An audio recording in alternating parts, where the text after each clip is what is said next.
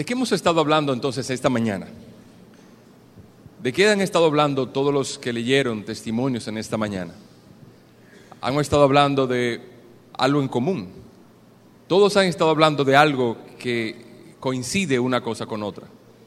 Todos estamos, hemos sido salvados y estamos en el camino por un mismo mensaje. Es un mensaje que nos une, es el mensaje de redención de Dios a través del Señor Jesucristo. Y de eso quisiera hablarles en esta mañana. Quisiera eh, leer una porción que es un poco larga, pero quisiera que me oyeran con paciencia. Está en Hechos, libro de los Hechos, capítulo número 3, a partir del versículo 13 esa porción y, se extiende hasta el capítulo 4, versículo número 10. Dice así la escritura. El Dios de Abraham, de Isaac y de Jacob, el Dios de nuestros padres, ha glorificado a su siervo Jesús, al que vosotros entregasteis y repudiasteis en presencia de Pilato, cuando éste había resuelto ponerle en libertad. Mas vosotros repudiasteis al santo y justo y pedisteis que se os concediese un asesino, y disteis muerte al autor de la vida, al que Dios resucitó de entre los muertos, de lo cual nosotros somos testigos. Y por la fe en su nombre es el nombre de Jesús lo que ha fortalecido a este hombre, a quien veis y conocéis. Y la fe que viene por medio de él le ha dado esta perfecta sanidad en presencia de todos vosotros. Y ahora, hermanos, yo sé que obrasteis por ignorancia, lo mismo que vuestros gobernantes. Pero Dios ha cumplido así lo que anunció de antemano por boca de todos los profetas, que su Cristo debería padecer. Por tanto, arrepentíos y convertíos para que vuestros pecados sean borrados, a fin de que tiempos de refrigerio vengan de la presencia del Señor.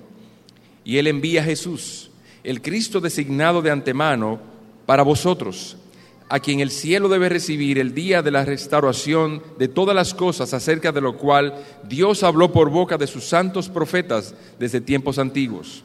Moisés dijo, el Señor Dios os levantará un profeta como yo de entre vuestros hermanos. A él prestaréis atención en todo cuanto os diga. Y sucederá que todo el que no preste atención a aquel profeta será totalmente destruido de entre el pueblo. Y asimismo todos los profetas que han hablado desde Samuel y sus sucesores en adelante también anunciaron estos días. Vosotros sois los hijos de los profetas y del pacto que Dios hizo con vuestros padres, al decir a Abraham, y en tu simiente serán benditas todas las familias de la tierra. Para vosotros en primer lugar, Dios, habiendo resucitado, a su siervo, le ha enviado para que os bendiga a fin de apartar a cada uno de vosotros de vuestras iniquidades. Mientras ellos hablaban al pueblo, se les echaron encima los sacerdotes, el capitán de la guardia del templo y los saduceos, indignados porque enseñaban al pueblo y anunciaban en Jesús la resurrección de entre los muertos. Les echaron mano y los pusieron en la cárcel hasta el día siguiente, pues ya era tarde. Pero muchos de los que habían oído el mensaje creyeron, llegando el número de los hombres como a cinco mil. Y sucedió que el día siguiente se reunieron en Jerusalén sus gobernantes, ancianos y escribas. Y estaban allí el sumo sacerdote Anás, Caifás, Juan y Alejandro, y todos los que eran del linaje de los sumos sacerdotes. Y habiéndolos puesto en medio de ellos, les interrogaban, ¿con qué poder, en qué nombre habéis hecho esto? Entonces Pedro, lleno del Espíritu Santo, les dijo, gobernantes y ancianos del pueblo, si se nos está interrogando hoy por causa del beneficio hecho a un hombre enfermo de que de qué manera éste ha sido sanado, sabed todos vosotros y todo el pueblo de Israel que en el nombre de Jesucristo el Nazareno, a quien vosotros crucificasteis y a quien Dios resucitó de entre los muertos, por él este hombre se halla aquí sano delante de vosotros.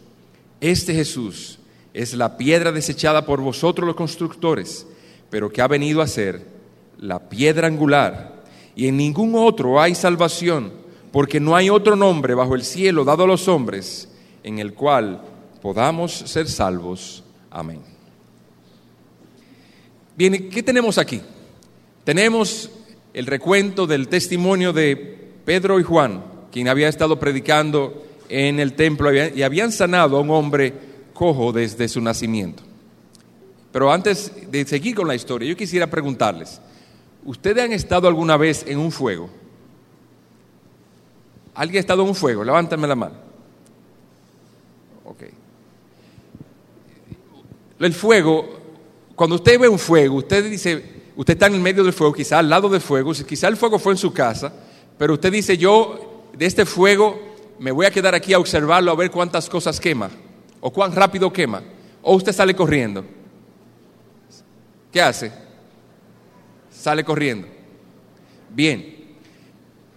De ese modo son los, los, incendios. Los incendios son algo que se surgen rápidamente, se esparcen con rapidez y si los bomberos no llegan rápido, posiblemente todo queda quemado. ¿Ustedes recuerdan alguna vez un incendio grande que hubo en Santiago? Ha habido muchos incendios grandes, pero uno en particular que me acuerdo cuando yo estaba muy, muy pequeño, era el incendio que hubo en, la destilería de Bermúdez, en el ensanche, eh, en el ensanche por Polo Nuevo. Es un, almacén muy grande y está lleno de, todo lleno de alcohol y de ron. Y hubo un fuego en esa ocasión y el, yo vivía a, mucha distancia de ahí y yo veía ese fuego todas las noches y dice, pero el sol todavía está afuera. Todavía no se ha ocultado el sol y era simplemente que el fuego seguía día tras día y no podía ser apagado. Entonces el fuego tiene, eh, se incendia rápidamente, se inicia con facilidad con una chispa, puede perdurar días y si hay material combustible allí, no hay manera de apagarlo. Así ustedes ven los incendios forestales en la televisión o aquí mismo en, la cordillera central, ha habido incendios forestales y ellos, los incendios comienzan en un lugar y se esparcen tan rápidamente que es difícil muchas veces pararlo hasta que hayan destruido una gran cantidad de árboles. Y de esa misma manera, de manera semejante, aunque no en, el lado, en la, parte destructiva, en la parte totalmente diferente, así es el Evangelio de Dios en el corazón nuestro. Un día, la palabra de Dios como una chispa vino a nuestro corazón porque alguien la predicó, nosotros la escuchamos por casualidad, alguien nos invitó a escucharla y ese fuego está en el corazón de cada uno de los que escucharon y hoy ustedes vieron, dieron el testimonio aquí de mucha gente carbonizada por el Evangelio, desde, desde dentro hacia afuera. Fueron carbonizados, por así decirlo, pero en vez de ustedes verlo totalmente negrecidos, chamuscados y deteriorados, están reverdecidos, porque el fuego de Dios que ha transformado sus corazones se ve en su rostro, su rostro lleno de alegría, que aunque sus lágrimas corren por sus mejillas, ellos están llenos de gozo, no ha habido momento más de más gozo y más alegría en mi corazón, dicen algunos de ellos. Y ese fuego, vimos que Dios prometió que había de ser. Y en Cristo, estuvo, después de resucitar, estuvo 40 días en ministerio sobre la tierra. Cuando se, el momento de su ascensión, Él dijo a sus discípulos que, él, que habría de venir el Espíritu Santo sobre ellos. Vino el Espíritu Santo como llamas de fuego en Jerusalén el día de Pentecostés. Y a partir de ahí el incendio no se ha detenido. Y él no se ha de detener, así como dice la palabra de Dios, hasta que el Evangelio cubra toda la tierra, así como las aguas cubren la tierra. Y vemos entonces cómo el día de Pentecostés Pedro se, puso de pie y predicó el Evangelio y se, y se, se convirtieron ese día como tres mil personas. Y luego vemos entonces que Pedro y Juan fueron al templo y encontraron un hombre cojo. El hombre cojo quería ser sanado, o, más bien no sabía que iba a ser sanado, pero él quería dinero. Y Pedro entonces le ofreció y le dijo, yo te voy a sanar. Y fue sanado. Y ese día se convirtieron cinco mil personas. Entonces vemos que cuando es predicado el Evangelio hay un gran incendio en el corazón y las, llamas salen del corazón y los sumos sacerdotes en aquel momento, contrarios a la predicación, quisieron echarle manos a ellos, pero ellos llegaron tarde. Ya el incendio había ocurrido, mucha gente había sido afectada y tú que estás aquí, amigo, que no conoces a Cristo, Nuestra esperanza en esta mañana y mi oración es que Dios incendie tu corazón y que esa llama no pare hasta que consuma todo tu interior y transforme tu corazón hasta que salga por tu boca llamaradas de alabanzas al Dios de los cielos y la tierra. Entonces, en esta mañana quisiera compartir con ustedes este mensaje, un mensaje que nos trae, nos, nos acerca a todos, un mensaje que es común a todos. ¿Y qué trae ese mensaje de particular? Según la escritura, y y vemos también en la experiencia de las personas que leyeron sus testimonios en esta mañana, lo primero que vemos en eso es un mensaje de esperanza lo que vemos es un mensaje de esperanza. Y ese mensaje de esperanza se nota primeramente o sale o es fortalecido, la fuente de poder de la esperanza es esta. No que alguien nos prometió, no las relaciones que tenemos, no el dinero que podemos tener en el banco, no las cosas que ven nuestros ojos, es el mensaje, la fuerza y el poder viene de esto, que Jesús está vivo. Fíjense conmigo el capítulo 3, del 13 al 15. Dice, el Dios de Abraham, de Isaac y Jacob, el Dios de nuestros padres, ha glorificado a su siervo Jesús, al que vosotros entregasteis y repudiasteis en presencia de Pilato, cuando éste había resuelto ponerle en libertad, mas vosotros repudiasteis al santo y justo, y pedisteis que se os concediese un asesino, y diste muerte al autor de la vida. Hasta ese momento Quizá pudiéramos decirle a Pedro, Pedro, por eso salen los periódicos, nada nuevo estás diciendo. Pero eso es lo que ustedes no han escuchado. Versículo 15, al final dice, pero al que Dios resucitó de entre los muertos, de lo cual nosotros somos testigos. Cristo resucitó, Cristo está vivo. Cristo es la fuente de nuestra esperanza. Alrededor de Cristo es el mensaje que nos une a todos bajo una sola salvación, unidos bajo una sola alabanza, todos juntos bajo una sola oración. Dios es poderoso en salvar. Y ese mensaje de esperanza es un mensaje que permea todo corazón. Fíjense en el ejemplo, le voy a dar el ejemplo, no voy a citar porque quizá por el tiempo no, no nos va a dar He aquí cómo, cómo opera esa esperanza. Vemos, por ejemplo, a Nicodemo, Juan capítulo 3. Ese hombre era un principal entre los judíos, un maestro de maestros. Era una persona que se sabía la, Biblia de memoria, se sabía los diez mandamientos y su, su deseo era cumplir los diez mandamientos todo el tiempo. Pero ¿qué pasa? ¿Por qué él va a Jesús? ¿Qué él está buscando en Jesús? ¿Qué tiene Jesús que él necesita si él tiene todo en la ley ceremonial? Si él ha cumplido a cada paso todos los detalles que la ley ceremonial le pedía para él sentirse justo. Pero no es así. Había una insatisfacción en su corazón. Había algo en su corazón que no cuadraba. Había un vacío en él que no podía ser llenado. Él fue a Jesús a preguntarle, ¿cómo yo lleno este vacío? Cristo entonces le dice, tú debes nacer de nuevo es el, mensaje, la, práctica de Nicodemo, la continua práctica ceremonial de Nicodemo, lejos de provocarle en él un corazón que podía eh, darle paz porque estaba cumpliendo todo lo que se le había dicho en la ley, acrecentaba en él la insatisfacción y el sentido de deuda hacia Dios. Él eh, se esforzaba en cumplir los diez mandamientos, en cumplir la ley ceremonial de Moisés, pero cada vez que él más lo hacía, más insatisfecho se sentía. Porque en la ley no podemos encontrar eh, vida eterna. La ley es la que nos inculpa de pecado. Cristo entonces le da esperanza. Él fue con una carga grande en su corazón de que la ley lo culpaba, lo aplastaba, y Cristo entonces le liberó y le dijo, de tal manera amó Dios al mundo, que ha dado su Hijo unigénito para que todo aquel que en él crea no se pierda, mas tenga vida eterna. El próximo capítulo entonces. Jesús fue a Samaria y se encontró allí con una mujer en un pozo. Y, Cristo le dijo a la mujer, si tú supieras quién te habla, Él te daría agua de beber de la cual tú no tendrías sed jamás. Esa mujer se vio una esperanza en, en, esas palabras. Y dice, yo quiero de esa agua. Tú me, compro lo que tú me estás vendiendo. Cristo le dijo, ve y trae tu marido. Dijo, no tengo marido. Y Cristo le dijo, bien has dicho, porque cinco maridos has tenido y el que tienes ahora no es tu marido. ¿Qué vemos en esa mujer entonces?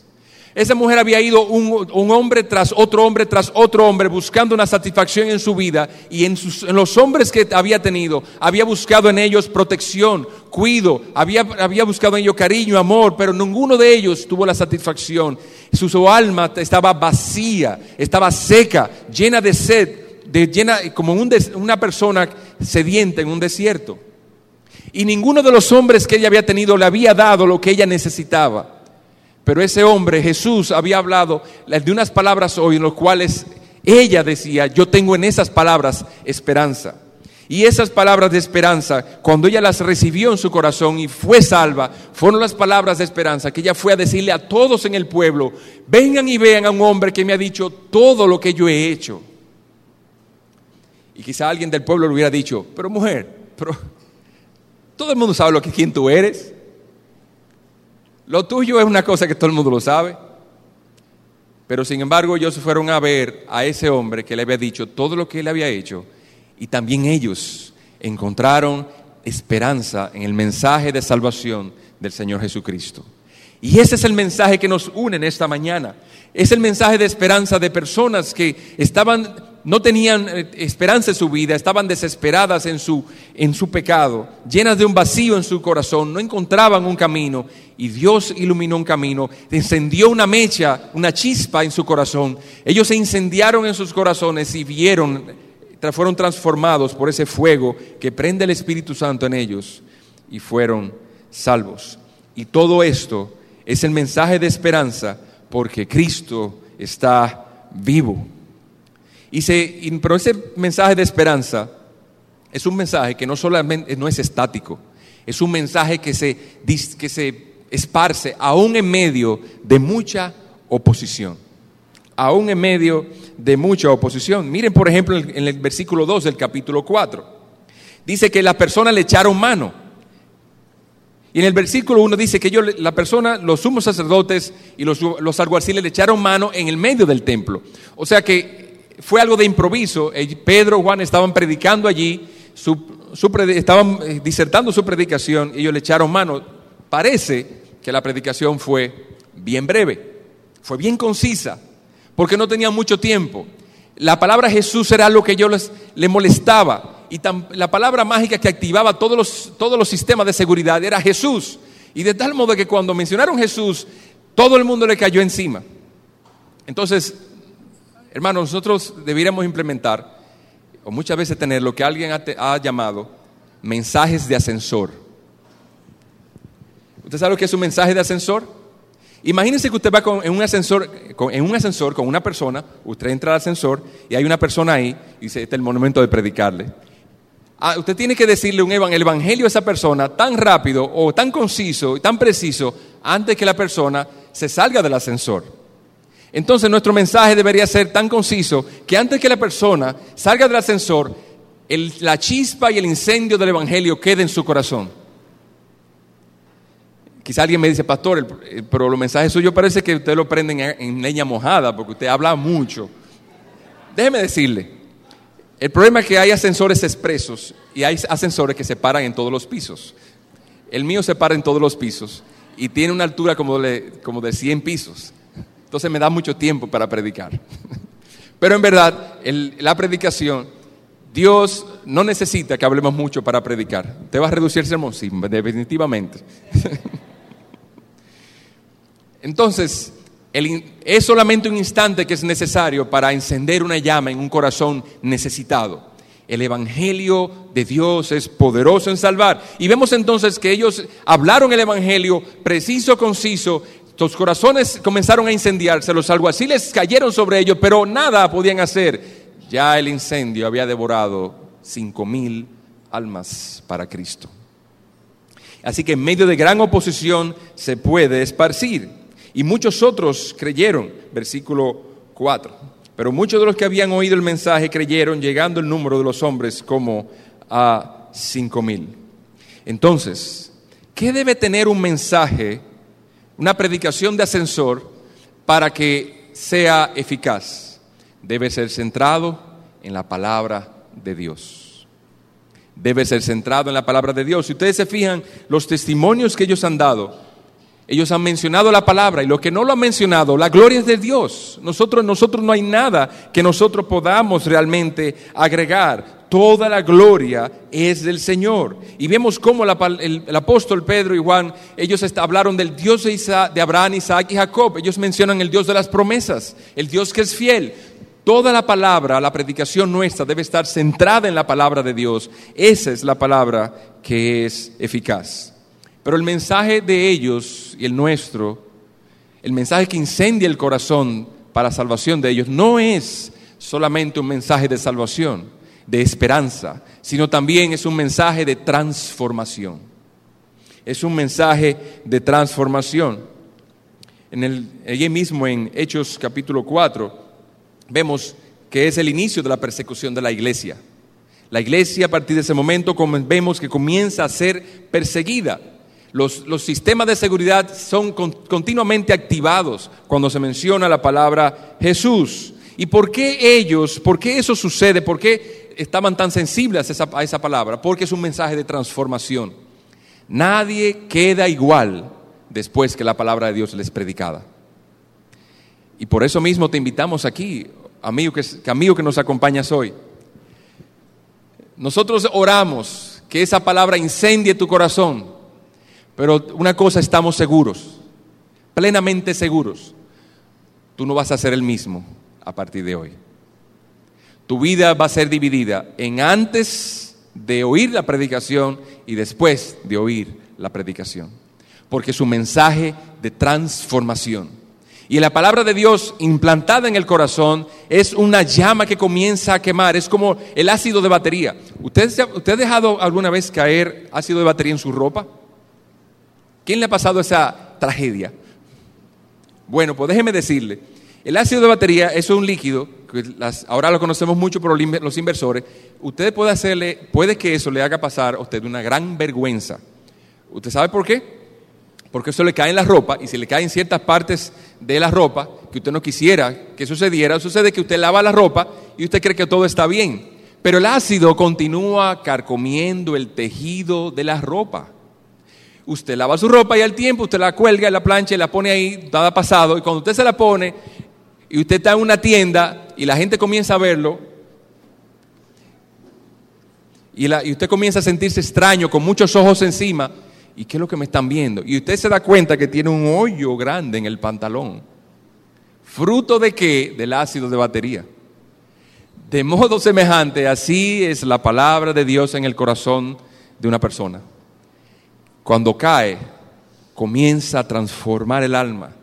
Por la gracia del Señor, si la gracia del Señor está con esa persona, comienza a transformar el alma, a transformar el corazón y esa persona comienza a, su, su vida comienza a dar un cambio que es muchas veces imperceptible para él, pero perceptible para los demás. Las cosas ya nunca serán igual. Dice, dice Hechos capítulo 4, el versículo 13 Dice, al ver la confianza de Pedro y de Juan y dándose cuenta de que eran hombres sin letras y sin preparación, se maravillaban y reconocían que ellos habían estado con Jesús.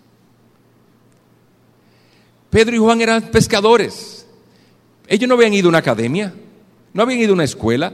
En ese tiempo las, letras no eran algo común como el día de hoy. Ahora la tasa de, analfabetismo es, es muy poca a pesar de que es alta en relación a otros países, pero muy poca en relación a lo que era en ese tiempo. No mucha gente leía, no mucha, gente tiene la capacidad o la, virtud o la, dicha de poder leer la ley y los, y los profetas por su propia cuenta, tenía que ser escuchada de alguien más. Pedro y Juan eran era aquellos que no tenían esa dicha, sin embargo, les reconocían que habían estado con Jesús. ¿Por qué? Porque no solamente sus vidas habían sido transformadas, también su forma de hablar había sido transformado. Hablaban de la ley y los profetas con una propiedad, hablaban con una certeza, con una seguridad y una precisión que definitivamente ellos no podían discutir. Entonces, nosotros hermanos necesitamos, al predicar el Evangelio, conocer lo que estamos haciendo.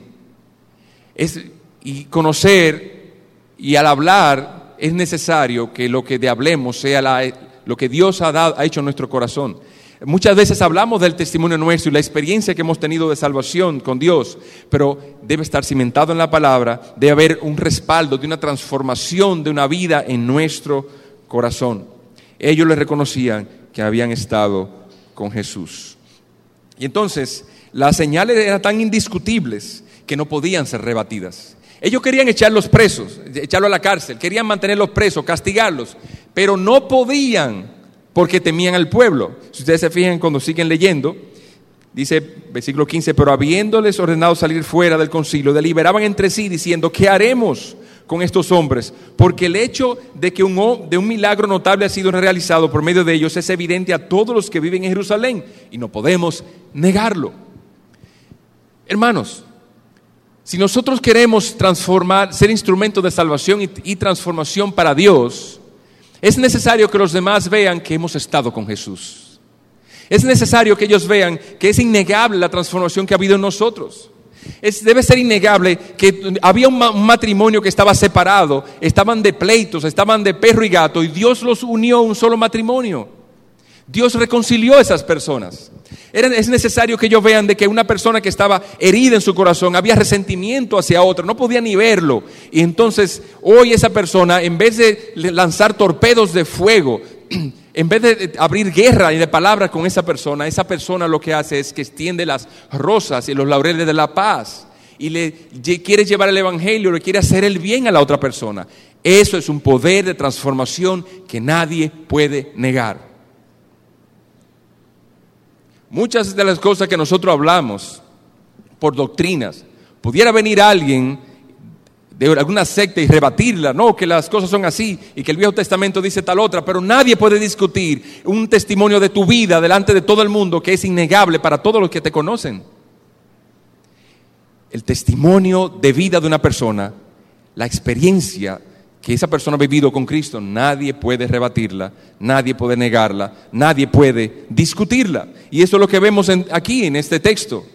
Los, los sumos sacerdotes y los jerarcas de ese momento querían parar el incendio, pero no podían. ¿Por qué? Porque era algo tan evidente a todo el pueblo que no podían levantar ningún engaño, ningún argumento, ninguna falacia para hacerlos callar. Ya era tarde, el incendio estaba corriendo. Entonces, si vamos a sacar un, punto de aplicación aquí, una enseñanza, yo te preguntaría, hermano, ¿pueden todos los que te conocen reconocer que tú habías estado con Jesús? ¿Pueden todos los que te conocen, puedes tú darle testimonio a ellos, darle un testimonio innegable de vida, de que Cristo ha transformado tu corazón. Si no es así, hay un testimonio adicional que puedes mostrar, que en Dios hay perdón para que seas reverenciado.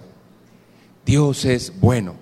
Dice él, dice Pedro, arrepentíos, arrepentíos de vuestros pecados Dios es bueno, su corazón es perdonar. Y ese es el mensaje que hoy nos une a todos. Nos une bajo un solo corazón, nos une bajo una sola mente, bajo una sola alabanza cuando cantamos, bajo una sola adoración cuando entonamos nuestros cánticos y rendimos nuestros corazones a nuestro Dios.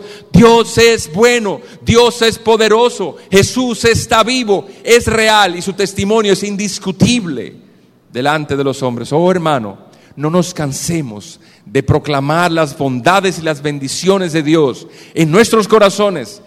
Digamos a los demás de la experiencia que Dios ha hablado, nos ha hablado a nosotros, lo hemos vivido y glorifiquemos a Dios en todo momento. Amigo que estás aquí, gracias por venir. Y ese es el gozo que tenemos en nuestros corazones. Has escuchado hoy el testimonio de Dios en tu corazón. Ese fuego que hay en tu corazón no puede ser parado. Y oramos que el Espíritu de Dios, que su primera obra es dar convicción de pecado, de justicia y de juicio, no pare esa obra en tu corazón hasta que todo tu interior sea consumido por el fuego del amor de Dios en Cristo. Que así sea de este modo y que en algún momento tú también, hoy que tú miras a esas personas como con extrañeza y dice, bueno, qué bueno que fue así, yo doy testimonio que yo, yo he visto un cambio en él, tú también en algún momento sea de aquellos que estén parados ahí dando testimonio de vida a los demás de que en Dios hay perdón para que seas reverenciado, que en Dios hay poder para transformar vidas, que no hay linderos, no hay fronteras al poder de Dios, no puede ser delimitado, no puede ser parada la, obra de Dios en un corazón hasta que transforme nuestras almas, nuestro ser, a la semejanza del varón perfecto, nuestro Señor Jesucristo, a quien sea la gloria, el honor en su iglesia por los siglos de los siglos. Amén y amén.